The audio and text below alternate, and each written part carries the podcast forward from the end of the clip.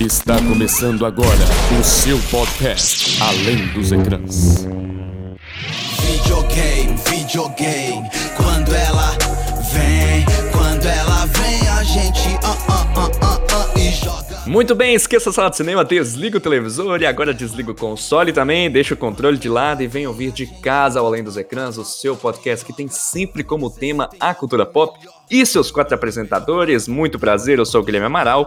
Eu sou a Dudu Yamaguchi e nesse episódio eu vou assumir aquela postura velha de inespecialista que a gente já tava com saudade, né? Isso aqui aí vai ser o episódio inteiro mesmo e é isso. Sou a Dudu Yamaguchi. Eu sou o Léo Assolé e hoje vou falar bastante de jogo de Lego, hein? Fala, seus lindos! Ó, eu sou o Guilherme Desopa, sejam muito bem-vindos a mais um podcast do Além dos Ecrãs. E é, tô com a Duda nessa, viu? O último jogo que eu joguei foi Tomb Raider do Play 1, aquele que as pessoas usam como meme hoje em dia. Então, Dos, eu, dos eu, eu peitão parei na- triangular? dos peitão triangular. Eu parei Ixi. naquele momento.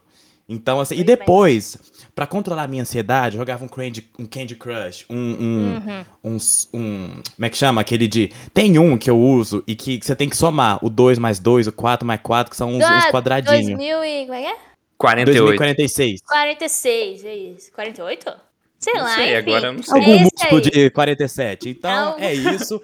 Eu assumo a minha posição aqui de inespecialista com a Duda, mas é uma posição muito digna, porque hoje a gente tem uma especialista entre nós. Então, eu posso muito bem ficar calado. Temos Laura conosco. Laura, seja muito bem-vinda aqui no podcast do Além dos Ecrãs. É com muita alegria que nós quatro te recebemos. Muito obrigada, é um prazer estar aqui. Eu sou a Laura Justino e eu gosto tanto de jogar que o Além dos Ecrãs finalmente me notou. É um prazer realmente imenso estar aqui com vocês hoje.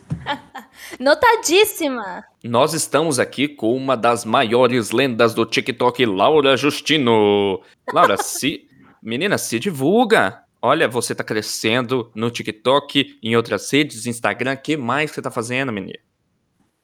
Bom, recentemente eu fui convidada para ser apresentadora, começar a ser apresentadora de games, assim, de- agora está sendo de um campeonato de FIFA, que é um, no estilo Pro Clubes, que várias pessoas do Brasil montam um time de futebol. E eu tô apresentando. Eu acho, eu acho muito bacana, muito bacana esse Meu Deus, novo ramo assim, parabéns! do jornalismo que tá faltando Sim. profissionais, inclusive mulheres também. E eu tô amando. Que bom, Laura, que demais, assim. A Laura estudou com a gente, né? Nós todos fomos crias, aulas cria do, do jornalismo UFO. e a Laura é, estudava junto com o Gui, com o Léo. Eu tive o prazer de trabalhar com a Laura por um tempo num projeto lá do LabCaps, que é o nosso centro acadêmico. Inclusive, aprendi muito com a Laura sobre games, porque ela escrevia sobre isso lá também. E o meu, vocês já sabem que o meu conhecimento vasto sobre games vai até o Mario e talvez nem isso. E é isso, entendeu? Eu fiquei muito feliz de estar com você aqui de novo. Muito obrigada. Eu aprendi muito com você, questão de texto e tudo mais. Eu já queria começar fazendo um joguinho com vocês. Olha Bom, ela, é só uma pergunta, é só uma pergunta. veio meu toda preparada. Se vocês estivessem em um cenário de um jogo, o último jogo que você jogou, com o protagonista do último filme ou série que você assistiu, qual seria? Aí foi bom, hein? Gostei desse. Foi Porém, boa essa, hein? Pera aí, o cenário Eu- do último jogo? Eu já vou, eu, É. eu já vou começar. Que eu estaria Ah. fazendo gol pra caralho com pneu junto com o Tobey Maguire de Homem-Aranha. Ué? foda, O foda. último filme É, que você o assistiu último- foi Homem-Aranha? O último Foi. filme que eu assisti foi Homem-Aranha. foi. Ah lá, o Ledu já falou aqui no chat que estaria de Rocket, que estaria de Rocket League vestido de Naruto. Ou seja, futebol de carro aí. Eu não posso responder, gente, porque eu não faço ideia de qual foi o último jogo que eu joguei. Pode ser de Não, eu celular, sei. qualquer jogo. Eu sei. Eu, eu jogo um jogo muito tosco, mas que, que me alivia muito. Que ele é uma mulherzinha é, que ela tá num apocalipse zumbi, ela tem que matar os zumbis. Eu realmente não faço a mínima, Coin Master. mínima ideia. Eu, faço- eu não faço a mínima ideia qual é o nome desse jogo. Então eu estaria no apocalipse zumbi junto com Kate Winslet, a nossa Rose de Titanic. Então, assim, faz Ó. sentido. Qual o Wiki, Ledu? Não entendi. Que jogo que eu O, joguei wi- que é o o, o Wiki? wiki do, O da wiki gente é o da achar as palavras. Ou seja, a Duda estaria perdida entre as páginas da Wikipédia. Sendo a Mary Jane, então, já que o Léo é o Homem-Aranha. Ah, É verdade. legal. É verdade. Laura, agora, agora eu vou te, vou te deixar feliz. Eu estaria, Laura, em Midgar, eu estaria no setor 5, junto com o Cláudio do meu lado, né? Mas, mas quem, agora a série filme que eu assisti, a última que eu assisti, putz, Que chique. Eu acho que eu estaria com alguém de Bad Batch. Eu acho que foi a última série que eu assisti, foi Bad Batch. Alguém do Star Wars, Star do- dos Wars. Malfeitos. Muito Tá? bem. Mas e você, Laura? Ah, eu assisti um episódio de Full House hoje. Tudo. Então eu acho que eu estaria com a galera toda da casa com, na Disney, porque eu tá, o último jogo que eu joguei foi o Kingdom Hearts aqui Kingdom em casa. Ó o Donate. Tudo. Sim, eu, hoje, hoje à tarde eu platinei o Control, finalmente eu peguei todos os objetivos do jogo. Eu vi. Aí eu parti já pro Kingdom Hearts assim, e bora nessa.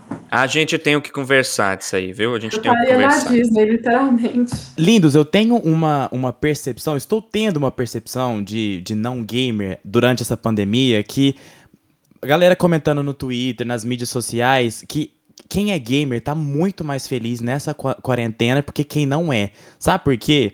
Tá todo mundo super imerso dentro dos seus jogos, eu não sei o que, tá vivendo aquilo ali. Eu já eu converso com amigos que são tá lá se perdendo no The Last of Us 1 e 2, que é são os mais famosos da.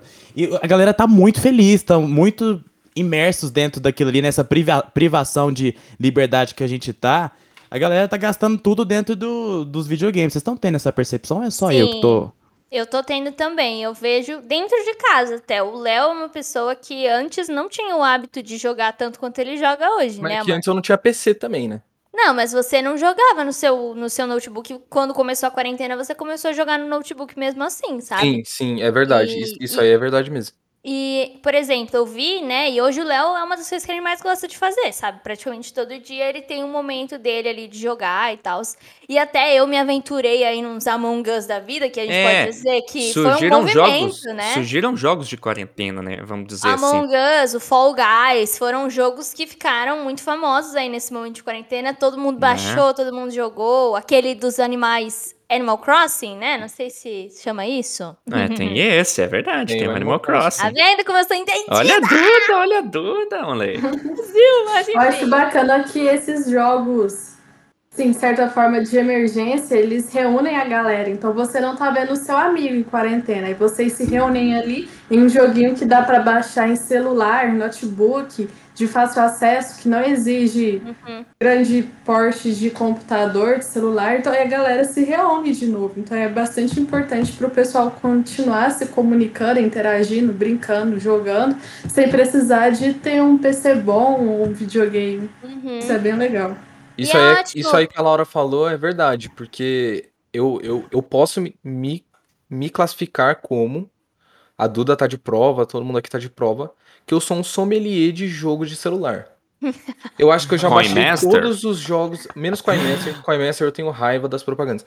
Mas eu acho que eu já Kris baixei quase, Jenner, quase todos Kris os jogos da Play Store no meu celular, mano. É impressionante. É impressionante. Todo mundo já vem me falar e fala assim: Oi, esse jogo? Eu falo, ah, isso aí já enjoei, mano. Joguei em duas semanas seguidas. É. E Cansei. a Laura, a Laura tava falando de algo muito interessante, né? A gente tá gravando esse podcast ainda e no meio do momento de isolamento social. Então, se você está ouvindo esse podcast, por favor, ficar em casa. Mas e a gente tá conseguindo se relacionar com as pessoas longe, né? Então eu consigo ligar o Discord, ligar uma ligação no Meet, no Zoom, enfim, e conseguir conversar com essas pessoas enquanto a gente joga, ter um momento de interação, né? Acho que isso é muito importante, porque a gente tá sozinho em casa, né? A gente não tem como extra- sair, extrapolar e conversar com eles. E eu vejo isso muito com os amigos meus que sempre teve, tiveram esse momento de jogar o LOL, que eles amam, enfim. Então, é é uma, uma conexão que eles têm entre si de todo dia estar conversando sobre isso, sabe? Eu acho que isso é muito legal. A Laura citou uma coisa aí, um nome, um termo, que era jogo de emergência, alguma coisa do tipo. E eu queria entender, porque aqui eu sou especialista, eu sou a leiga no assunto, e eu acho que é legal a gente comentar sobre tipos, estilos de jogos, porque é algo que me, que me confunde um pouco também. Eu, na minha percepção ah, antiga, assim, talvez conservadora, de alguém que não conhece, Eu achava que jogo era um negócio que você ligava e tinha um objetivo, em dois minutos você terminava. Porém, descobri, ao passar do tempo, ao passar do tempo, descobri que existem jogos do tipo The Last of Us, enfim, que você demora um tempão pra criar uma história, entender uma história, e você chora no meio do jogo. O que eu achei um negócio muito surreal, porque eu nunca entendi isso. Tipo, como assim o jogo conta uma história? A minha percepção era um tipo Pac-Man, entendeu? Que você tem ali, você precisa comer um negocinho, ponto, acabou. É isso.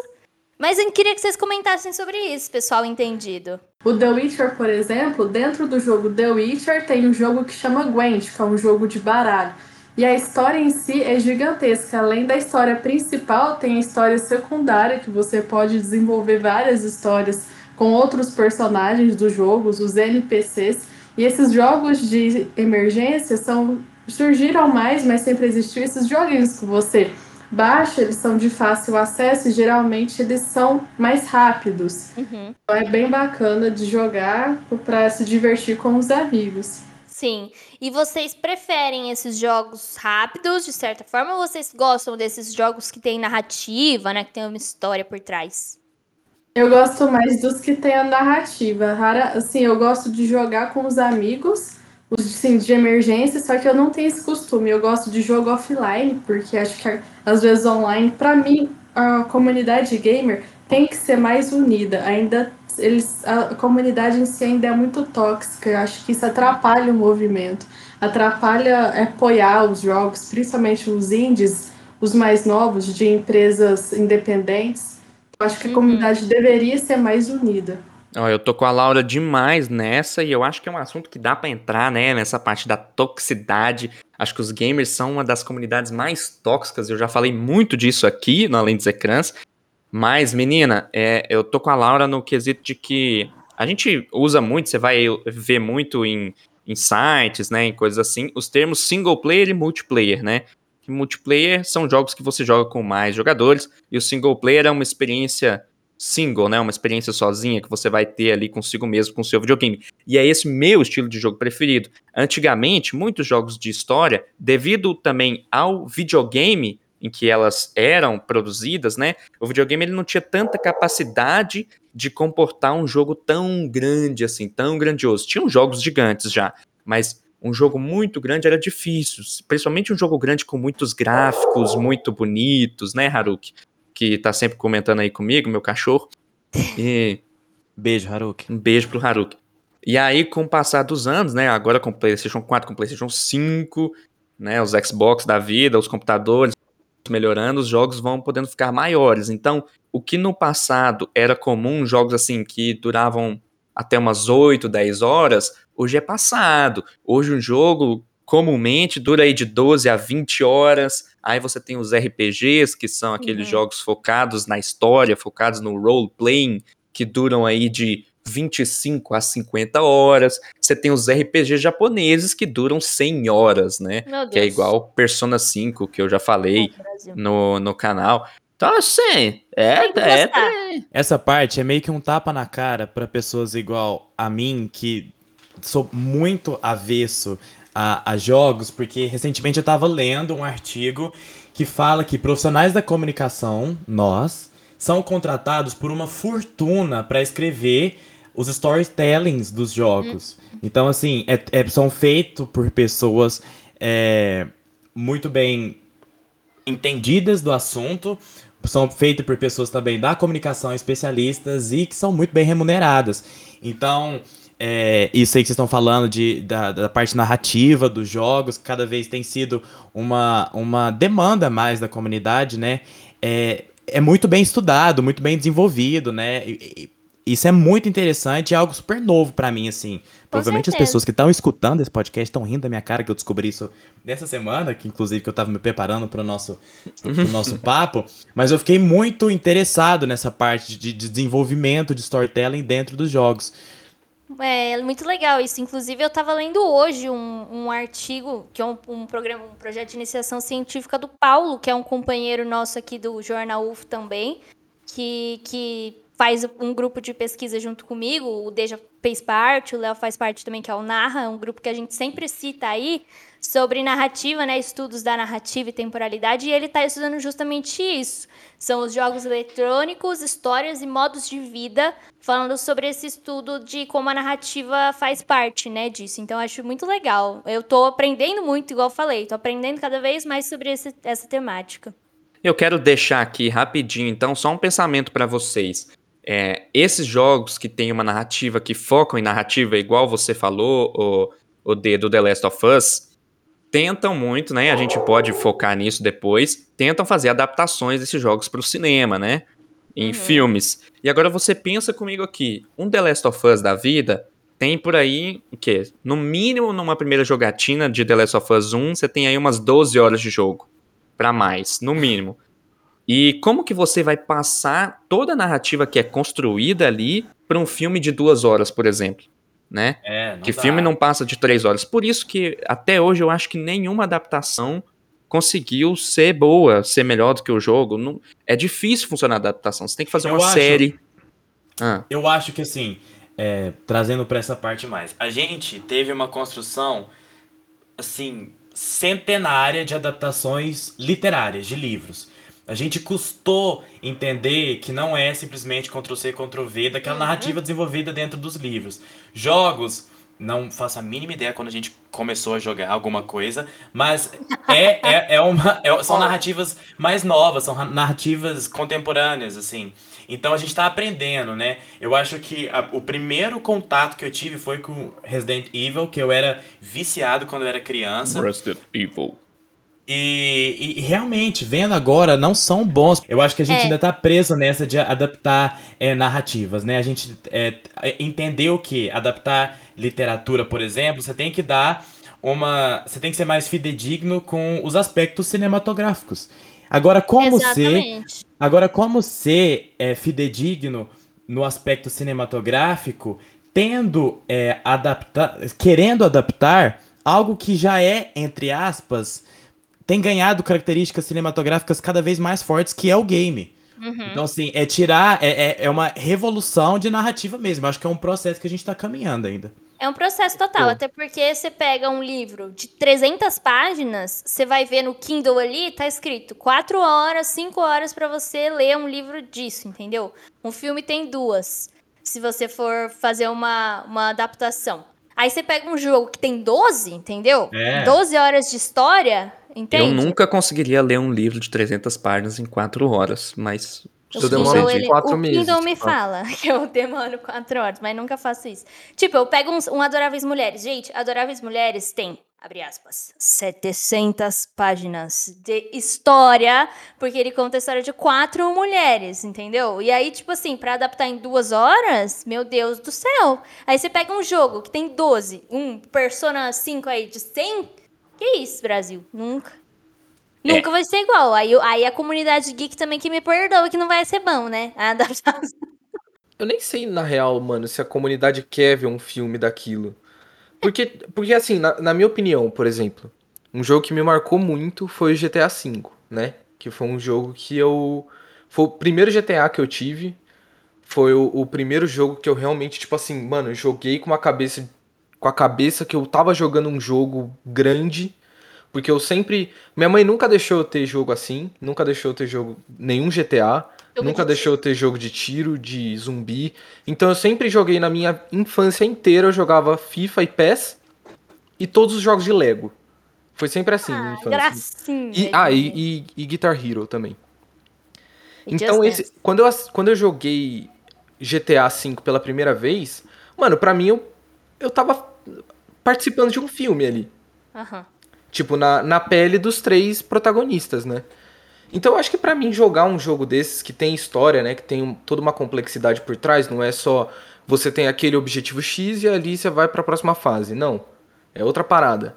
Pra mim já tá muito parecido com um filme. Pra mim já tá de bom tamanho. Exatamente. É isso, que eu, é isso que eu falei com a narrativa gamer, tá ganhando uma característica cinematográfica cada vez mais forte. Olha The Last of Us, gente. O movimento de câmera, sabe? A- é, atuação pela voz, no caso. Eu não sei nem se é Não, captura de movimento. Tem captura, Tesouro. Olha já, isso, sabe? Já Então- faz tempo que os jogos são feitos através de captura de mocap, não só de, de movimento, movimento do rosto, movimento do corpo, Olha isso. para demais. É, criaturas, é uma, pra é uma produção. São produções bilionárias, né? Então é, é uma narrativa que tem ganhado uma característica cinematográfica cada vez mais forte. Então, Como adaptar para o cinema algo que já é, entre aspas, cinematográfico, né? É. Laura, você curte essa, é, essas adaptações de jogos? Se sim, qual é seu filme baseado em games aí preferido? O que, que você acha disso? Igual alguém falou, eu acho que ainda não teve uma reprodução bem fiel do filme com o jogo e acho que também o povo pode ficar livre para trazer novas ideias também, mas eu fico meio incomodada quando muda o, a história do jogo, quando muda o contexto do jogo. Eu fico um pouco chateada. Eu não assisto, não tenho o hábito de assistir muito filme sobre jogo, porque eu sou apaixonada em jogo que você passa 70 a 100 horas assim, de boa, porque você vai upar o personagem, você vai melhorar as armas. E além disso, você vai conhecer o mapa inteiro. Eu gosto de explorar o mapa do jogo inteiro. Eu não gosto de só jogar e pronto. Pegar a história, jogar. Eu gosto de ficar assim, tranquilamente 70 horas. Eu não tenho tempo mais, né? Igual eu tinha quando eu era adolescente. Mas as duas horinhas que eu tenho aí por dia, uma eu uso só pra jogar aquele jogo. E eu tiro ali meia horinha pra jogar com meus amigos online também. Um FIFA ou um GTA V online com eles pra brincar. Mas eu gosto muito de jogo longo, longo mesmo, pra explorar o máximo que der, porque tem história muito bacana dentro da história. Por exemplo, Sim. no The Witcher e no Skyrim, você pode folhear os livros e daí tem uma história dentro da história. E é muito legal, coisa medieval, eu acho isso muito bacana. E voltando sobre as. Voltando para a pergunta sobre os filmes, agora tem o Mortal Kombat que vai ser lançado pois e o é. pessoal tá bem hypado, tá, tá com boas. Como é que é a tradução de hypado? Tipo. Altas Expectativas expectativas. altas. é. Alto astral. É. Eu- é. O Resident Evil eu, eu assisti, eu achei massa. A Mila, a, a protagonista, achei bem legal. Mas não, de fato, realmente não tem uma história real, fiel 100% assim, não, também. Sim. O Gob contou aqui pra gente que gosta da série nova do Castlevania. Não sei se fala assim. O É, filme isso do. Dragon Quest, Your Story. Dragon Quest, Your Story, do- da Netflix também. Muito E ele bom. também falou da, da, da adaptação do Uncharted com Tom Holland, que é uma coisa interessante porque é, o Uncharted que eles estão fazendo com Tom Holland, menininho de ouro aí, ele Nosso não vai passar, nosso Homem-Aranha, nosso tudo, ele não vai passar é, a história do jogo, ele vai contar uma história do passado. E aí, isso já é uma coisa. Bom, eles vão ter uma liberdade criativa de fazer umas coisas diferentes, né? Não vão precisar adaptar todo aquele jogo, que igual o, o Gob tá falando aqui, o Uncharted 4 já é um roteiro pronto pro filme, por exemplo. Você já tem o roteiro prontinho pro filme. Se você pegar tudo aquilo ali e só pôr ator, pronto, você tem um filme, mas aí vai ser um filme de mais de 10 horas, mas você tem um filme. Ele literalmente tem cenas totalmente cinematográficas de ação, estilo 007, estilo Missão Impossível, só que numa coisa mais, é, numa pegada mais Indiana Jones, entendeu? É essa mistura. tropical, né? Uma É, floresta. essa, assim, essa mistura aí de Indiana Jones, mas assim, uma ação de Missão Impossível, mais, né, de, de escalando e de caindo e de pendurado nas coisas. Nossa, e aí eu nem sei o que eu tava falando, me perdi mesmo. Eu acho que a Não, gente tá pode. Eu, eu tava pensando aqui que a gente fala muito de como os jogos vão pras telas, mas a gente vê até no próprio, no próprio Lego ou outros como os jogos do Batman, do Homem-Aranha, que tem algumas coisas, né, do cinema e dos quadrinhos que acabam indo pros jogos também. Vocês gostam desse movimento inverso? De ver, por exemplo, Star Wars Lego, Indiana Jones Lego, ou o Gui que gosta bastante do Homem-Aranha, adaptado também nos jogos. O que, vocês acham sobre isso? Eu amo, eu amo. Antes de entrar nisso, eu queria só falar de dois comentários aqui, né, que falaram aqui do o Além da Fantasia que tá falando do filme do Mortal Kombat. Só pra terminar o assunto, porque o Mortal Kombat último que lançou, né, Laura, você viu? Ele, ele fez exatamente isso que, que a Laura não gosta, né? Ele pegou a história e falou assim: não tô nem aí, eu vou refazer por uns elementos nada a ver, que não vai te fazer conectar com o negócio. Vou introduzir um personagem fraco pra te guiar na história, mas que ele não faz isso. Então, assim, é péssimo, não funcionou. Teria sido melhor uma É, Eu adaptação mais o movimento fiel. inverso, o movimento inverso do filme pro jogo funciona melhor, porque ninguém tá, às vezes, é uma nova narrativa, uma nova história do que o jogo que vai pro filme. Acho que ele é não é bem aceito igual quando o filme vai pro jogo. Pode continuar falando. Vocês têm essa pira também? Pode, isso pode ser em off. Eu, eu durante muito tempo, não, não jogava, né, os jogos. Por causa que minha mãe não deixava eu jogar e tal. Então eu assistia muita gameplay na internet. Tipo, das pessoas jogando. Ah, Léo, isso não pode ficar em off, não, sabe por quê? Porque isso revolucionou o YouTube. É Quem verdade. fez o YouTube crescer, É eu queria tocar nesse ponto em um certo momento da nossa conversa, que seja agora, então. Gente, o, o, o videogame, videogame, quando ela vem, ele que fez o YouTube ser a bomba que é hoje. O tanto de canal de gameplay que existia, principalmente de Minecraft, né? Esse sucesso que até hoje é sucesso astronômico. As crianças de hoje em dia já nascem com o celular na mão, baixando Minecraft, falando: É, como é que adota o lobo? É, então, assim, é uma revolução, fez a internet dar um boom. O videogame tá presente na sua vida mais do que você sabe, tá? Além da fantasia aqui, ó, deixou nos comentários que se as séries animadas de games não seriam o caminho para ter as adaptações perfeitas. Eu acho que a série já é o caminho para adaptação perfeita, porque aí pronto, aí você não tem o limite do tempo, aí você pode fazer a narrativa ser mais extensa, né, mesmo que seja animada ou com atores. Eu acho que é interessante ter os atores ali também. É, puxando, puxando já pra essa questão do ator, né? O, a Hats, ou Hats, não sei. Falou que curtiu a adaptação da série The Witcher, né? Que é uma adaptação de um, de um livro, né? É, que são adaptado contos, né? um, pra um jogo. E aí foi adaptado pro, pra série hoje, né? A série, na verdade, ela não adapta o jogo, né? Não. O jogo ele se passa depois dos livros. Os livros são o, É verdade. o- a prequel do jogo. Mas Inclusive, é, fala é adorei um dos melhores jogos da humanidade. Eu tenho ele na minha Steam, baixado, e eu nunca joguei. Ah, Léo, põe mão, pelo amor de Deus. Mas The Witcher por quê? 3 é uma das Você vai- melhores Você coisas. vai entender o porquê. Ah, Eu não tenho adaptador pra controle pra jogar no PC.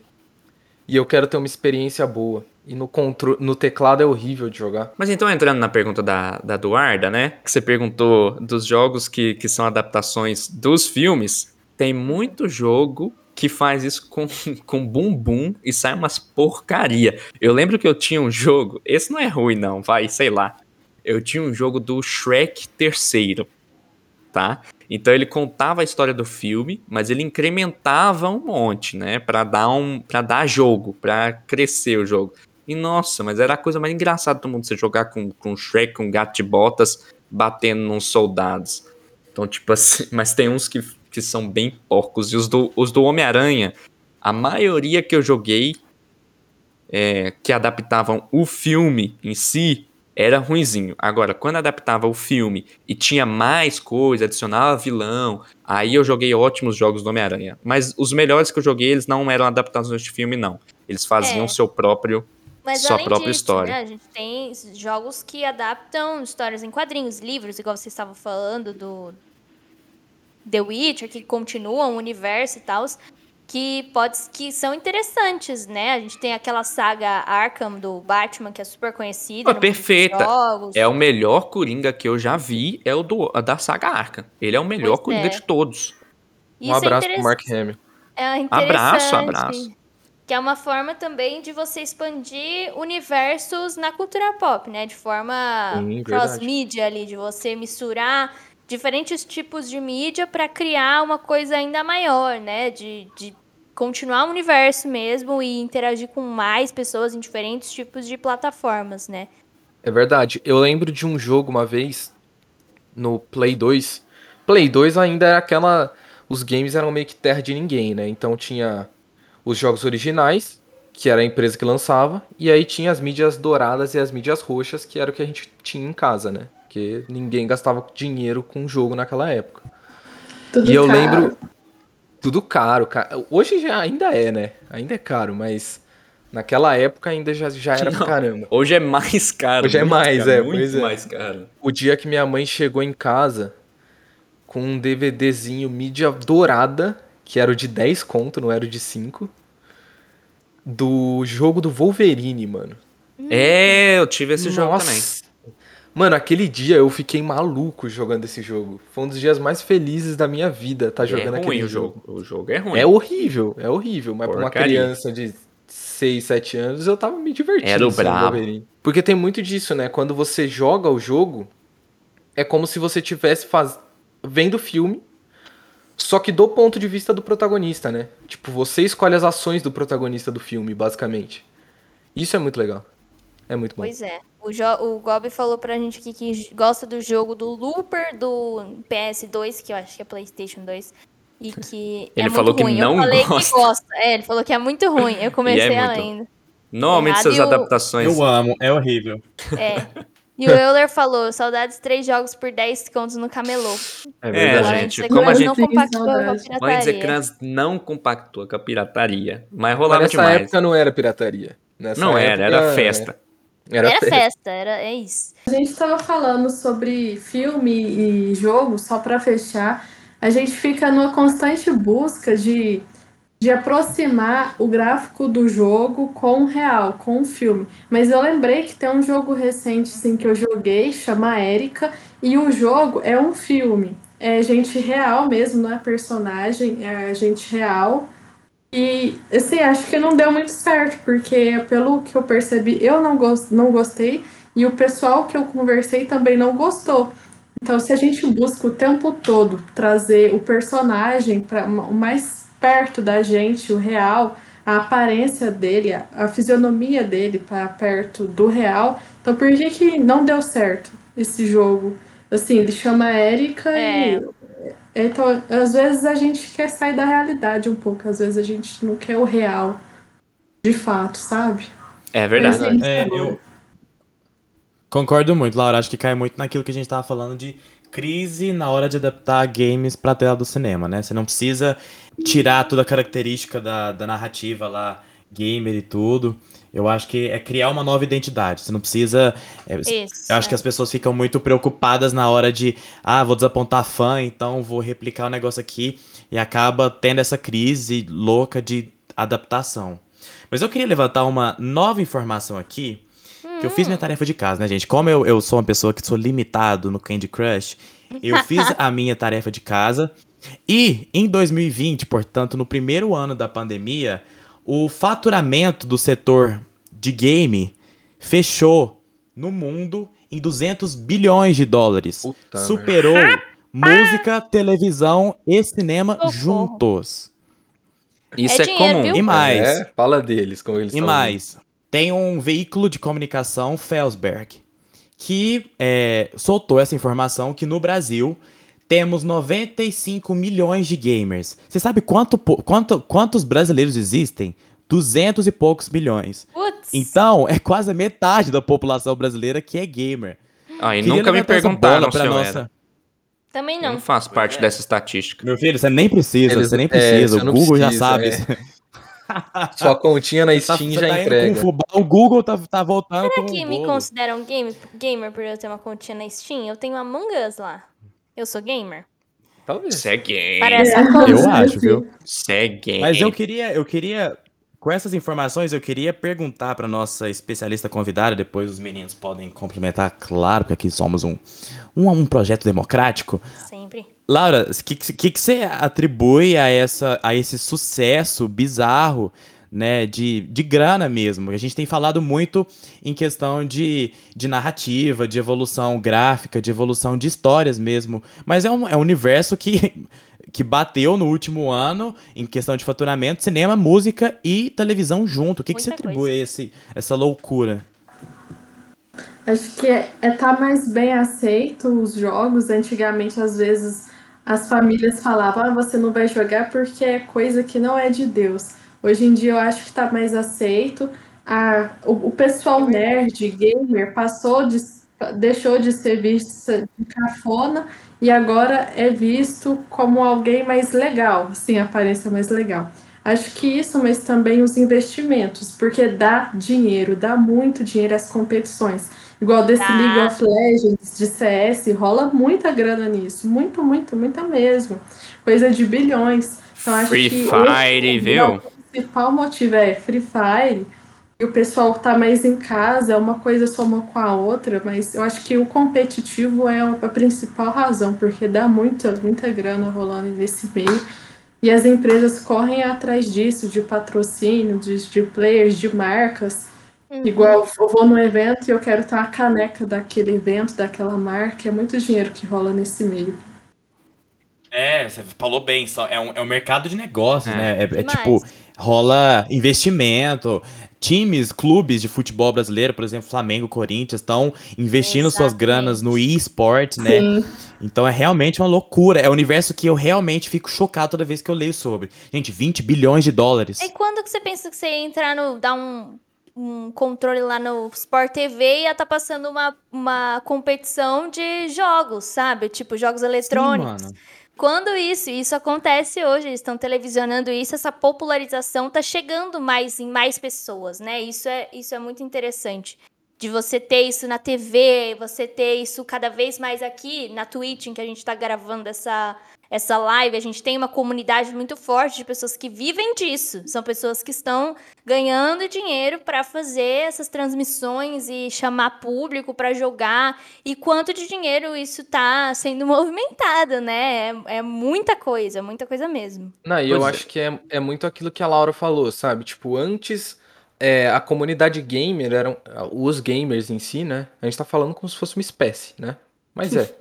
O gamer, onde Ele nasce? Era, o era, come. era uma coisa muito nichada, Toma né? um banho? Antes. Tipo, tinha o seu grupo de amigos e vocês ficavam no seu mundinho ali, vocês iam na casa do outro fazer corujão, de jogar o jogo junto, virar a noite jogando. E se você contasse na escola, você era zoado. Tipo, não, não era da hora. Hoje, hoje virou cool, né? Você ser o Sim. gamer do rolê. Hoje é um negócio É, divertido, tipo, descolado você jogar. O que não era antes. Eu acho que muito por causa do investimento, né? Isso óbvio. E também por causa dos jogos competitivos, né? Que foi ganhando, foi trazendo uma notoriedade muito maior. E que eu concordo 100% em ter essa notoriedade, né, mano? Porque Muito interessante. o, o, muito o LoL, por exemplo. Mano, o LoL é um bagulho de estratégia bizarro, velho. É a mesma coisa de você estar dentro de um campo de futebol e ter que organizar um time ali. E falar, ó, você vai, Gente. você vai pela direita enquanto eu estiver na esquerda, se precisar de não sei o Um quê. testemunho pessoal. Uma vez, amigos me convidaram para jogar LOL. E eu sou totalmente disléxico com qualquer coisa de tecnologia. Aí, fui lá, e eu, eu tenho aqueles negócios de tanque e não sei o que. E eu escolhi pela cara que eu quis, assim, do, do, do avatarzinho. Eles já começaram a ficar puto comigo nesse, nesse momento. Qual que você escolheu? Depois, eu não faço a mínima ideia, existe nome. Eu só conheço a Não faço, Nami. Você acha? Ponto. Não, era, eu, eu- era o mais grandão, então acho que era o tanque. Aí eu comecei a jogar. E eu comecei. E, e cada um. E é uma estratégia tão bem estudada que cada um tem o seu é, devida função dentro daquele campo de batalhas. Eu não sabia o que o tanque ele tinha que ficar é, protegendo, não sei o que. Ele não, ele não podia correr pra, pra destruir o negócio. E eu queria só destruir a- as casinhas do, do, do inimigo. Ficaram putos, ficaram três semanas sem conversar comigo, perdi, quase perdi amigo, porque a galera leva muito Leva a sério. E é, é realmente uma estratégia bizarra. E aí, Desopa, eu acho que aí nesse de levar a sério entra o que a Laura falou lá no começo, né? Comunidade tóxica. Eita, poxa. O Vando falou aqui no chat que, de acordo com a Pesquisa Game Brasil, né, uma pesquisa da Pesquisa Game Brasil, as mulheres são o principal público de games no Brasil. Cerca de 57 ou 59% do público brasileiro de gamers O É quê? mulher. Olha só. Jamais imaginava. Muito bom. Tá vendo? E outra, outra coisa que ele falou aqui, ó, quando será que as emissoras de TV brasileira vão dar mais notoriedade positiva sobre esse mundo dos games, principalmente do esportes, ao invés de notícias relacionadas com game e violência? Mano, eu Não, lembro, eu lembro hoje, até hoje. É, Caramba, Léo. Creed, né? Caraca! Nós temos um roteiro que a gente tá lendo. Você E eu vai ia falar do falar- Assassin's Creed? Mano, eu ia falar desse caso, Leonardo. é, pois Ia é. falar Fala Eu lembro também. até hoje. É, não, Gente, porque eu esse caso ficou. Ah. Mano, eu, eu lembro muito desse, desse, desse caso, que era o, o cara, o moleque, ele era filho de dois policiais, né? E aí ele matou os pais com, com uma arma, né? Ele deu um tiro nos pais, não, não lembro direito como que era, e pegou o carro do pai e fugiu, sabe? Um negócio assim, foi pra escola, não lembro. E aí todo mundo fez o maior alvoroço, porque a, a, a foto de perfil do Orkut dele era o personagem de Assassin's Creed. Ah, você tá me zoando. É, Juro e aí você. montavam toda a narrativa, porque os caras do, do, do Assassin's Creed, o, Já diz o nome. a né? marca. Assassino. É, a marca do Assassin's Creed é usar o capuz, né? E, e aí fiz, E ele foi pra faziam, escola de capuz. É, né? aí faziam câmera, toda a segurando. narrativa. Ai, gente, pelo amor de Deus. da câmera de A segurança pessoa que o mata menino os andava pais, de capuz. pega um carro, sai dirigindo uma criança e a culpa é do jogo. Isso é a é encarnação do Lúcifer. Isso é o problema de nascença, de encarnação.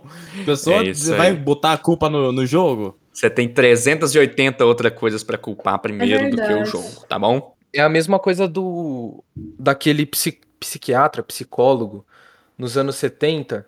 É o psiquiatra que criou o Comics Code Authority, né?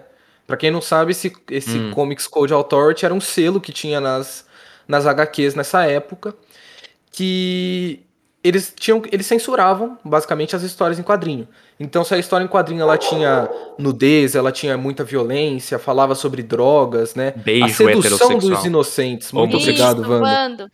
A Sedução dos Inocentes é o nome do livro que o psiquiatra fez. E nesse livro ele falava vários relatos de é, pacientes que eles eram meio que seduzidos ao mal por causa dos quadrinhos. E aí isso acabou criando o Comics Code Authority, que é aquele selinho super conhecido, né? Que vinha nas capas quando ele era aprovado pelo, por, essa, por esse grêmio, vamos dizer assim, né? De Estudantil. autorização. Então, ó, foi produzido em 1954, o Wanda tá falando aqui, não é nos anos 70 não, é mais cedo. Olha lá. E é a mesma coisa, gente. Naquela época tinha os quadrinhos e eles falavam que os quadrinhos faziam mal. Agora a gente tem os, os, os jogos, né? Hoje, graças a Deus, a gente já não tem isso mais, né? Tipo, Não muito, mas ainda mata... É, não muito, não muito. Mas a pessoa mata os pais, a pessoa não vai falar que foi o GTA, não vai falar que foi o Resident Evil, né? Ó, se você, se pensar você abrir uma, antes. se você abrir uma Record, a vida uma Band, ainda fala, viu? É, eu lembro muito bem na, no massacre de Suzano que as pessoas começaram a traçar paralelos Com o- os assassinos por, por, por eles terem jogado Free Fire. E eu lembro muito bem que nessa época eu trabalhava numa emissora de televisão sensacionalista. E, e lá. Qual e- será? E, e as, e as pessoas ficavam é, comentando nos bastidores dessa emissora: Nossa, eu vou, ter- eu vou- meu filho joga isso, eu tenho que parar de jogar isso aqui, não sei o quê. Então, assim, dentro de uma emissora de galera que produz conteúdo, tendo esse, esse posicionamento. Então, não é uma coisa escassa, não é uma coisa. Sim, É, sim. ô, ô, Laura, e você já passou? Não, óbvio que você nunca matou ninguém, porque as pessoas. Você já matou seus pais. Laura? Mas eu queria saber se você. eu queria saber se você já sofreu algum tipo de retaliação por ser gamer. Por parte da família, não, porque eu cresci numa família gamer. A minha mãe me ensinou a jogar, então é mais fácil ela me matar, brincadeira. Assim, então por parte da família, não. Ah, por parte da sociedade, assim, que eu me lembre, não. Eu já passei por coisa tipo. Eu, eu, eu- fui muito em evento, assim, de, de games. E na hora que eu chegava para jogar, a pessoa me queria me ensinar e não ensinava a pessoa, meu amigo que estava do meu lado. Essas coisas assim a gente já eu já presenciei. E a pessoa pergunta, não por educação, você sabe jogar? Pega o controle e configura para você. Eu já sofri essas coisas, Nossa. mas por causa de Olha violência, assim, de achar que eu vou fazer alguma coisa que, que o game influencia, isso eu nunca passei, não que eu me lembre. Mas eu já sofri outras coisas de achar que eu não jogo realmente. É, esse machismo de bosta. Eu não quero nem começar a falar, mas já começando a falar dessa comunidade bosta que eu tô fazendo voltas e voltas, não entrando até agora. Gamers, parem de ser escrotos, cara. Eu não aguento. Eu fiz a bosta do vídeo, ó, tô ficando bravo. Fiz um vídeo no, no, no Instagram aí, é, lá no nosso Instagram, se você quiser conferir, falando sobre o caso de. e repetir aqui em outras vezes, em lives e tal, falando sobre o caso de The Last of Us 2, da porcaria de, de desses hominha aí escrotinho, que fica atrás do videogame é, comendo sorvete enrolado em coberta e achando que é dono de razão, falando de das personagens do jogo, de que, ai, criticando o jogo. Um, uma das sete maravilhas do mundo é The Last of Us. Subiu no ranking, tá acima do Cristo Redentor. Não sei se vocês estão sabendo. O Cristo Redentor ficou abaixo, The Last of Us ficou em cima.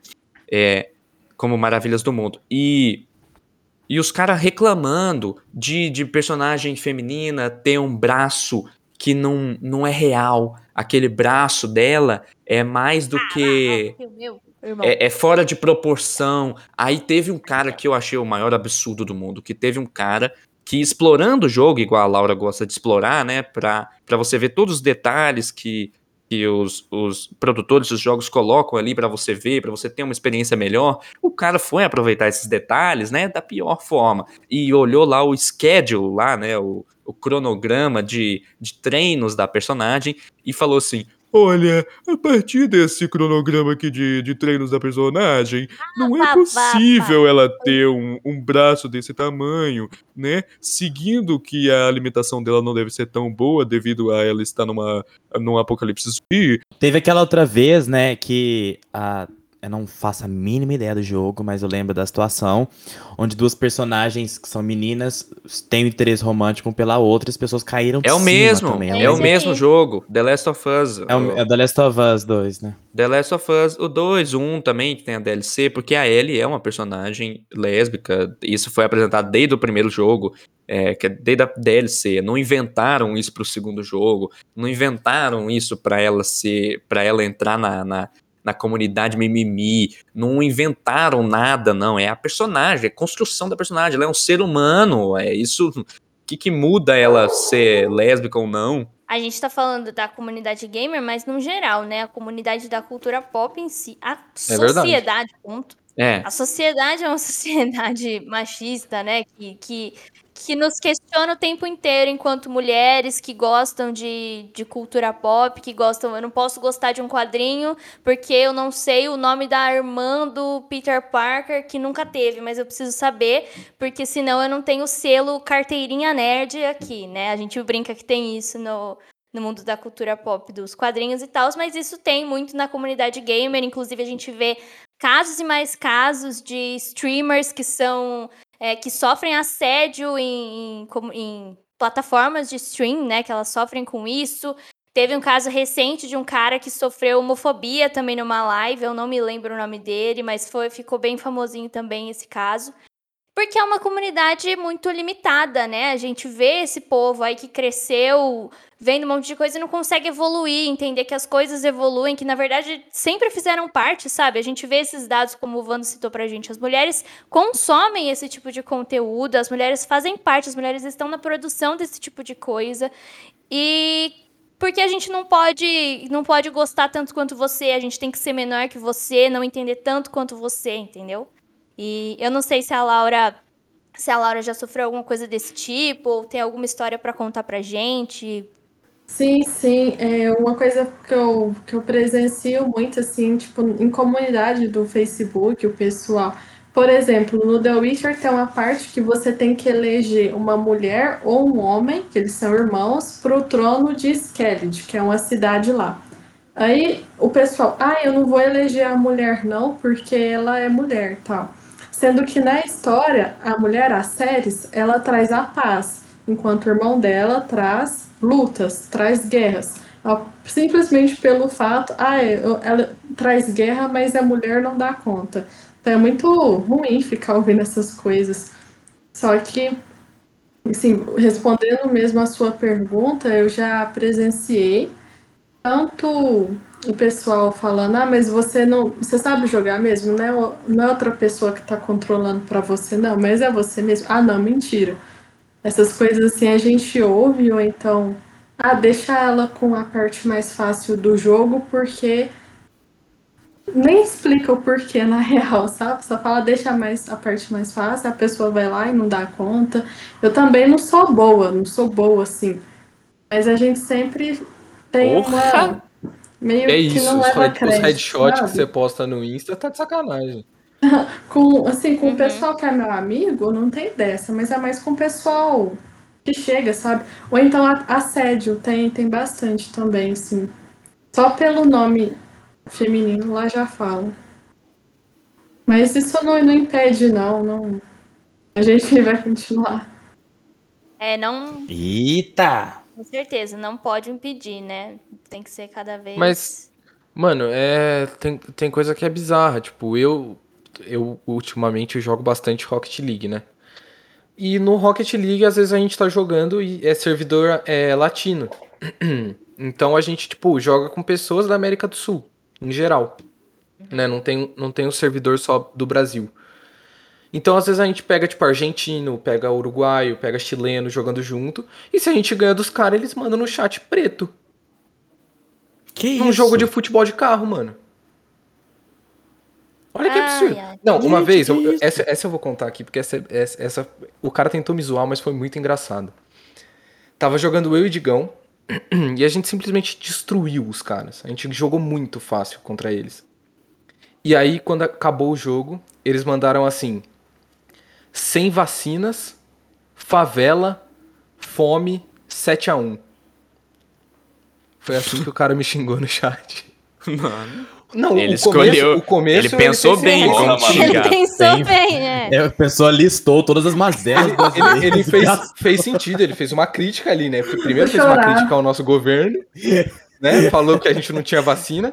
Aí depois falou que a gente tinha muita favela, que também não tá errado. Falou que tem fome, que também não tá errado. E depois mandou o 7x1. Pra me machucar ainda. Encerrou com chave de Não, ouro. ele te circulou com todas as ofensas no campo do esporte, no campo social, campo político e te Eu não, deixou tinha, no eu não chão. tinha pra onde fugir. Eu não tinha pra onde fugir. É, é coisa que ofende de verdade, não tem como. É. Isso É. ofende qualquer um. Ah, eu acho que a gente podia terminar, agora que a gente tá encaminhando pro final desse podcast, vamos terminar mais saudosista, vamos terminar mais gostosinho. Lembrar dos tempos em que a gente era pequeno e conheceu o videogame, né? Das primeiras coisas que a gente jogou, das, das experiências que a gente teve, como a gente cresceu com isso. Porque a gente falou aqui em, outra, em outro episódio, né? Da, do nosso saudosismo com ir na locadora, alugar fita. Mas a gente também teve, não sei se vocês tiveram, é, Laura e- Léo, e, e, Gui e Duda, a experiência de ir na locadora alugar jogo de videogame, que eu também passei por isso na época que eu Não. tive meu PlayStation 3. Ah, não teve, Gui? também não. Ah, não Não. imaginei. Mas, nossa, ti- tinha isso e tinha o fato de. Eu quero saber, Laura, quero saber de você. Qual que foi seu primeiro videogame? Qual que foi seu primeiro jogo? Suas primeiras paixões? E.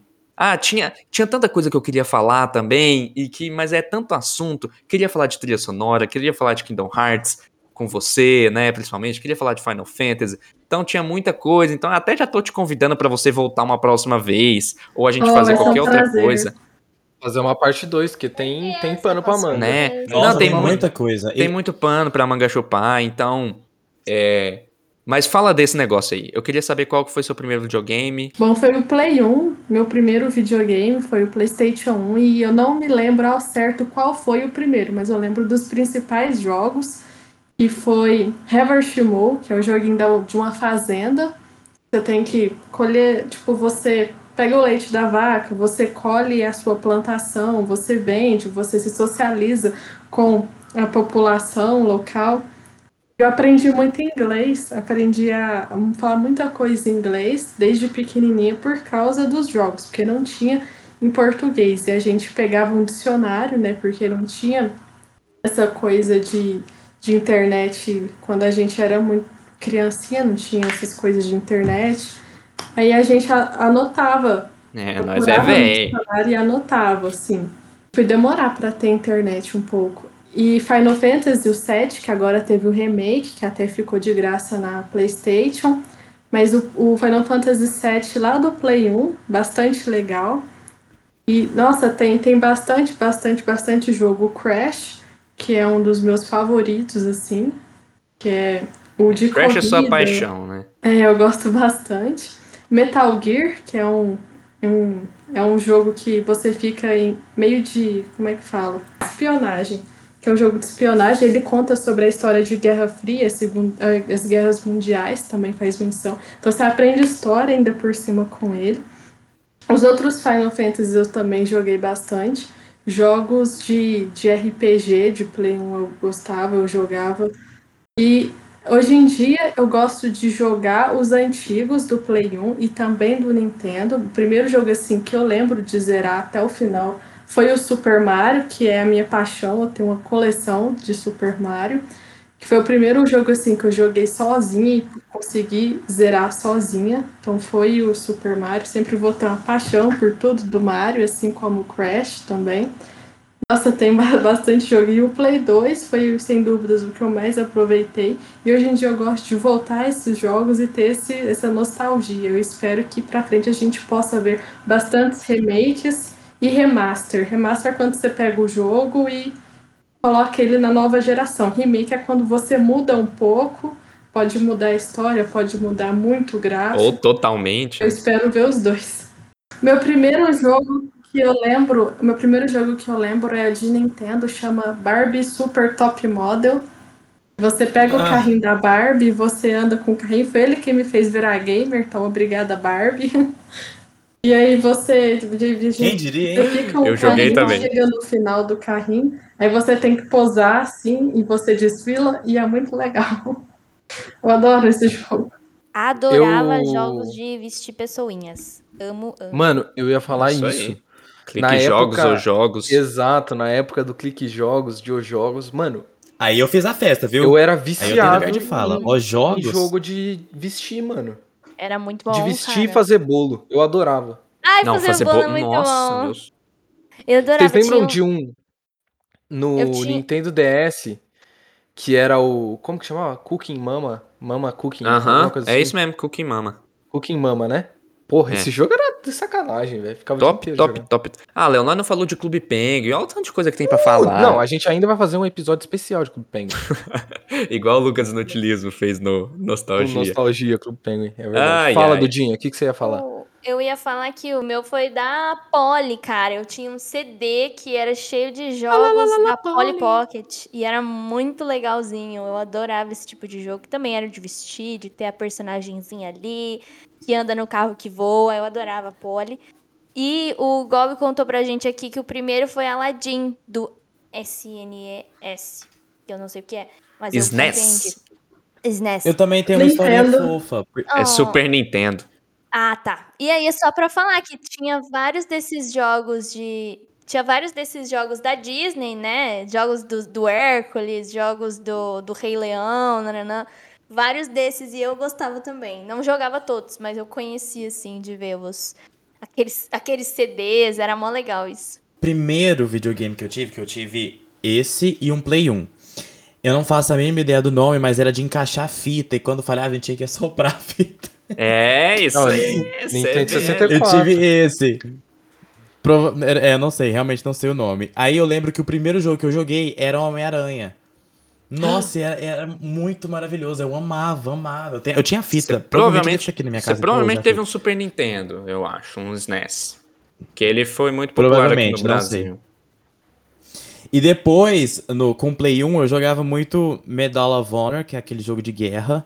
E, e também o, o Tomb Raider, que eu falei. E depois a, a Aí, minha. né, Talvez você é a um minha gamer. última experiência. Eu sou gamer e nem sabia. A minha aula de, de informática na escola, a professora tinha um software que ela colocava nos, nos computadores dos jogos do, da Nintendo. Ah, O Donkey Monkey, tinha Aladdin, tinha um monte de coisa e eu ficava jogando aquilo ali. Era maravilhoso.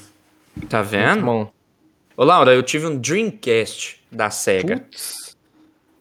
Sabia? Foi o meu primeiro videogame que ele era super evoluído pra geração dele. Nossa, vai ser bom. E lá que eu joguei meu Homem-Aranha, que eu fiquei apaixonado pelo Homem-Aranha por causa desse jogo, na verdade. Talvez seja o mesmo jogo que o Desopa jogou. Acho que não. Acho que ele é um pouco é, depois, assim. Tem bastantes Ah. jogos da SEGA, né, que meio que ficaram de lado, meio a, a- aos outros Pois jogos. é. Agora, a, tá, por mais que É. tenham várias, por mais que tenham várias produções de jogos assim, o pessoal aqui em casa a gente sempre ainda gosta de jogar os dos Nintendo e Atari, por exemplo, River Ride, a gente que é um, um avião que sai em cima da água, assim, de guerra, é muito bacana. A gente faz campeonatinho aqui em casa de jogos antigos e isso é uma maneira de. Que legal, velho. Nossa, que família foda. Que hoje em dia os jogos são mais virados pra jogar online, não cooperativa, a pessoa do lado da outra. Eu Fala, tenho uma Léo. história legal também, queria com- compartilhar com vocês. Que eu, não- eu não tive Play 1, né? O meu primeiro videogame foi um Play 2. E é aquilo que eu falei, eu jogava bastante jogo de FIFA. futebol, né? FIFA, Uhum. PES, Winning Eleven. E eu jogava muito Lego Indiana Jones. E essa é uma memória muito, muito boa que eu tenho do meu pai. Eu e ele na minha cama jogando Lego Indiana Jones. Ah, vai ser bom. Tipo assim, eu tinha, eu tinha uma TV no meu quarto de tubo, pequenininha, pequenininha, tipo, devia ter, nossa, nem sei quantas polegadas, sabe? Tipo, 12 polegadas, sei lá. E eu jogava nessa TV. E aí eu e meu pai a gente jogava, porque o, o- os Legos dava pra jogar multiplayer, né? E aí a gente jogava, eu e meu Co-op, pai. né? É, co-op, não multiplayer. E aí a gente jogava, tentava descobrir como que fazia tal coisa, tal. Nossa, era super divertido. Adoro. Eu Ah, percebi que todo podcast o Léo acha motivo pra falar de Indiana Jones. Quem mais? Todo Nossa, é mesmo? Mano, eu amo Indiana Jones. Tinha percebido Léo, você, isso. você tá falando Pode muito de perceber. Indiana Jones ultimamente. Ele Vai falou de. Indiana Jones no de moda, mano. No de moda, no de Falou, música, nesse. Talvez você Inclusive, falando de um- cancelamento. Sim, Cara, Cancelado Indiana Jones. Cancelado. Inclusive tem um tem um jogo sendo produzido do Indiana Jones por aí, vindo por aí. Olha lá. Muito bom. Bom demais. Faz tempo que anunciaram, mas nunca mais. Vamos, vamos pra, ir- pras vamos ir recommendations? finalizando e ir pra recomendação, né? Nosso quadrinho aí. Recomendação. Um beijo, já volto. Escuta essa música aí, top.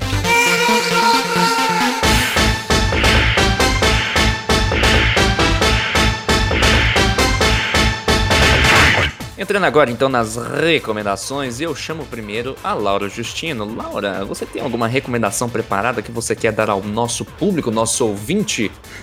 Não vim preparada pra isso. Show de bola, Laura. A gente conversou antes, pediu, pediu pra ela preparar antes, né? Teve toda aquela brincadeira, sacanagem. Alguém já tem alguma recomendação engatilhada aí? Lego Indiana Jones. Eu tenho. Vai, Boa. Fala, Não, virou minha agora. Ouvintes. A minha indicação dessa semana é um tesouro que foi lançado na Prime Video, uma minissérie do Barry Jenkins. Ele é o cara do Moonlight é, e é maravilhosa, assim. É, chama The Underground Railroad. Então, assim, é a coisa mais linda. Mas se você, alerta de gatilhos, se você é sensível para conteúdo é, de violência, principalmente naquele período de escravidão, ela lembra muito 12 anos de escravidão. Então tem algumas cenas bem, bem violentas. Mas é uma, é uma- é uma série, assim, impecável que a gente fala, não, eu não acredito que eu não sabia da existência disso aqui. Então vejam e conta a história dessa, é, dessa garota chamada Cora, que ela é uma escrava de uma fazenda no interior da Georgia, no sul dos Estados Unidos, e que ela fugiu, simplesmente fugiu, é, descobrindo essa, essa estrada subterrânea, e é baseado em fatos, e é maravilhosa, maravilhosa, maravilhosa. Então, se você curte uma minissériezinha marota, dá o clique. Como chama, Dê? Perdi. The Underground Railroad. Hum. Eu adoro o, o, a- o D e o T do Desopo. Eu, eu acho um charme tão incrível. O Um Road. charme. Really? Let's Road. talk, let's talk, guys. Adoro. Vamos fazer um episódio só em Road. inglês aqui do Além dos Ecrãs pra testar nossas habilidades. Let's, let's do Let's it. do it! Yeah, man! Ó, Ok. No chat o Minha... Euler falou. O Euler já está... Exatamente. Não, mas o a gente só vai aceitar a recomendação em inglês agora. Desculpa. Traduz. É Olha, a minha indicação, a minha indicação agora de forma consciente é a música Ancient Dreams in a Motherland da Marina, que eu já indiquei no podcast passado, só que eu indiquei as cegas, porque eu sabia que ia ser Ah, boa. tá bom. Mas agora Entendi. eu ouvi e ela é muito boa mesmo, então escutem, vale muito a pena. E agora, E a Duda vai fazendo isso. fala. É, a Marina vai soltando as músicas aos poucos, aí ela só vai lança- é, indicar outra coisa, a não ser música da Marina, quando ela lançar o álbum inteiro. Então, Né?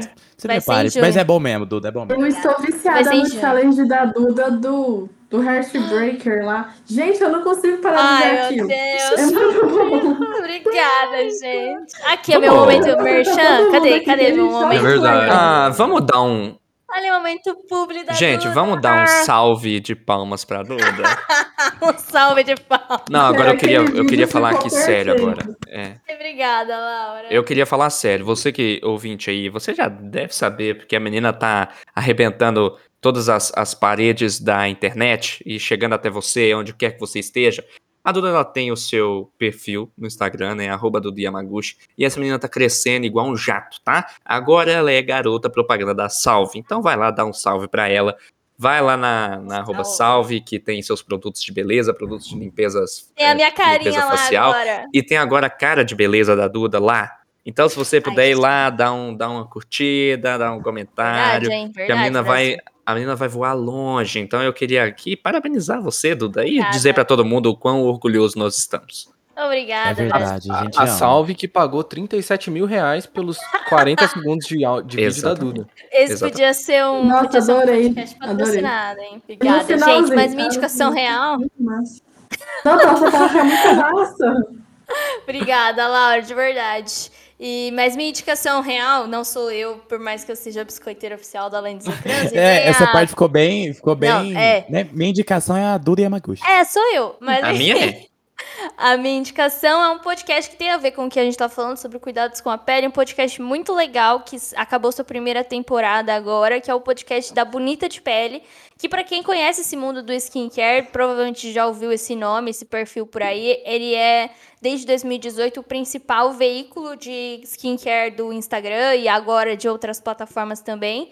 E eles criaram um podcast em que eles entrevistam é, pessoas famosas de marcas é, do, mundo, do mundo dos cuidados com a pele, dos cabelos e várias pessoas interessantes, como a Bruna Tavares, que talvez vocês conheçam aí da- das maquiagens da vida e do mundo da internet. Então, assim, é muito legal, é um papo sobre cuidados com a pele, mas mais do que isso, é um papo sobre estratégia, sobre marketing, sobre comunicação. Pra quem gosta desse mundo, vale muito a pena procurar. Está no Spotify. Ah, então agora já que a gente já falou de, de podcast, fica aqui também a indicação pro podcast Entre Linhas, pro podcast Ah. 4 Mais e pro podcast Ciência ao Pé do Ouvido, né, Laura Justino? É, Olha ela aí. Eu ia falar Então- agora, gente, eu tenho uma indicação. Aí eu ia falar sobre o ciência ao pé do ouvido. Agora eu lembrei Perfeito, indicação, é o ciência Ah, ao então pé do fala, ouvido. pelo amor de Deus. É um podcast que traz ciência para você, traz mais informações sobre o mundo da ciência para você, mas de uma forma leve, distraída, que você não vai precisar de um dicionário para entender. É perfeito, é produzido pela UFO. Eu tenho certa colaboração. Gente, é perfeito, é muito bom que a gente conheça mais, enriqueça o nosso conhecimento. E a minha segunda recomendação é um aplicativo, é um joguinho, um quiz que chama Movie Frame, que o professor André Bax desenvolveu, da Universidade Federal de Uberlândia, e é sobre filmes. Então, unindo o Da pedido hora. de inglês, que a gente Legal. só poderia recomendar em inglês aqui, né, Guilherme? E o pedido Olha de, ela. de filmes, assim, de filmes, é assim, o Movie Frame, ele te desafia a a reconhecer o nome do filme só com a cena. Ele te joga a cena e você, por exemplo. Ficha pra Ah, o povo que tá ouvindo não vê. tá, por exemplo, eles vão te. Partindo daqui, ó. Tá. Eles vão te dar uma cena e você tem que reconhecer qual é o nome do filme apenas com aquela cena. Movie Ai, Frame, disponível demais. somente para. Android. Da hora. Olha. É, então, baixar, você que tem iPhone agora. já é privilegiado demais, você que se vire. É isso. É, fica Se com o seu Instagram bom aí. iPhone bem bem- feito. Fica com o seu Instagram bom aí, que eu fico com o meu É. Moving Frame baixando aqui agora. Uhum. Ó, eu Amei. vou, eu vou aproveitar, vou puxar aqui. Eu vou indicar um jogo, aproveitando o tema. Hum, Um jogo que chama Lego Indiana Jones. Não, piada, brincadeira, brincadeira, brincadeira, pegadinha. Chama Remnant from the Ashes. Eu baixei esse jogo quando ele tava grátis na Epic. E ele é. Ele é fantástico. Ele é fantástico. Ele é de um, de um estúdio mais independente, não é desses grandes estúdios de jogos. Mas ele é incrível, mano. É um jogo muito bom. Pra quem gosta de Dark Souls, ele basicamente é um Dark Souls, só que com arma de fogo, ao invés de ser é arma um branca. Souls-like, né, que a galera fala. Ele ficou gratuito também no, no Play- na PlayStation. Não Sim. deve estar mais. Ele, e- mas, atrás. mas ó, de toda forma, vale pagar. Porque é muito legal. É um jogo muito divertido. Tem um bom tanto de horas pra jogar. Então, assim, é super divertido mesmo. Ele é um jogo também, ele tem, é, ele tem uma, uma questão interessante que toda vez que você entra dentro de um mundo pra jogar com seus amigos, né? Ele é um jogo Sim. cooperativo online, o mundo é diferente. Então, muito provavelmente você zera o jogo sem derrotar, sem ver todos os monstros disponíveis no jogo. Exatamente. Então você teria que jogar de novo na conta de um é, na conta não, no, no mundo de um amigo ou vice-versa. É, eu, eu joguei Gente, com quatro amigos, com quatro não, com três amigos, e a gente zerou nos três, nos três jogos, né? No meu, aliás, nos quatro, no meu e dos meus outros três amigos. Então a gente sempre pegava vilões diferentes. Era uma coisa super Que legal. legal. Era Show muito divertido. Aproveitando aqui, já vou puxar os, as recomendações do, do chat. O Euler Reis ele falou que queria recomendar For All Mankind, uma série da Apple. Aí a, a Maria mandou aqui, ó. Gente, vou indicar dois documentários. Um vai ser da Marvel, hahaha, me perdoem. É verdade, porque a, a Maria, quando ela não tá falando com a Duda, ela tá vendo coisa da Marvel. Real. Olha ela. E quando ela não tá vendo coisa da Marvel e falando coisa da Duda, ela tá falando do Sebastian Stan, que é da Marvel. Então, tá ali, tá ali no meio. Ou vendo Ô. Maria. Enfim, o documentário chama Construindo um Universo. Ele é de 2014, mas vale muito a pena. E o outro é Minha Intuição nos Bastidores de Frozen 2. Muito, Muito bom. bom. Eu adoro, eu gosto muito Olha. dessas coisas de bastidores e a Disney tá cheia, né? O Disney Plus cheio de documentários assim. Aí eu gosto. Ô, Gui, você não indicou nada, não? É, faltou eu, né? Indicou E eu o meu vou- perfil no Instagram até agora. Além de indicar o perfil da Duda e os podcasts, eu também Ah, vou é. fazer uma indicação só pra eu ter a justificativa, então, de enfim colocar essa música no final do podcast. Kingdom Hearts. Se você não conhece, vai conhecer. Quase fiz uma tatuagem de 700 reais na pena. Repensei, não fiz, mas gostaria muito de fazer. Kingdom Hearts marcou meu coração. Ainda vai ter outro podcast, ainda vai ter outro podcast sobre games. Eu e Laura Justino falando sobre Kingdom Hearts sem parar por duas horas, tá bom? É, amo muito. perfeitas. Perfeitas, as melhores. Não, vai ficar só aqui. Vai ficar tocando no fundo. Ai, meu Deus do céu. Vai ser bom pra lá. Gente, um beijo, né? Queria que todo mundo se despedisse. Muito obrigado, Laura Justino. E obrigado aos meus amigos também. Obrigado a você do chat. E, a Duda, posso apertar o seu. Vai, Duda. Sabia que ia vir. Gente, sigam Além dos Ecrãs em todas as redes sociais. Estamos no Instagram, no Twitter, no Spotify, na Twitch, no YouTube, no LinkedIn. Estamos em todos os lugares. Por favor, siga a gente, porque temos conteúdo praticamente todos os dias em pelo menos uma dessas plataformas. E são conteúdos muito legais, pensados pra você. E é isso, gente. Siga a gente, estamos aí. Inclusive, você que está ouvindo esse podcast no Spotify, se você seguir o nosso perfil, a partir de agora o Spotify vai começar a te avisar quando tiver podcast novo, quando tiver episódio novo desse podcast. Então, por favor, Perfeito. siga pra ser avisado. Porque ele Olha sai na terça, mas nem sempre ele sai no horário certo. Às vezes dá pra sair mais cedo, às vezes dá pra É. sair mais tarde. Então você fica avisado. Você não tem Ele que sai- por que ficar olhando. Exa ele sai na terça, entre 10 e 4 da tarde. Mas ele Isso. tá aí. Ele tá Tem essa, tem essa margem de erro de 6 horinhas aí, de um Mas dia de ele veio. 24. É porque a gente respeita todos os fuso horários dos nossos ouvintes. É verdade. Exatamente. Exatamente. É exatamente. verdade. Então siga a Exatamente. gente, inclusive siga no, no Instagram, porque aí a gente avisa também por lá. Então você tem que seguir nos dois lugares e no Twitter também. Então, enfim, seguem tudo que seja facilita. Beijo. Tchau, galera. Obrigada. Tchau, Obrigada a lindos. mundo. obrigado. Tchau. Volta mais.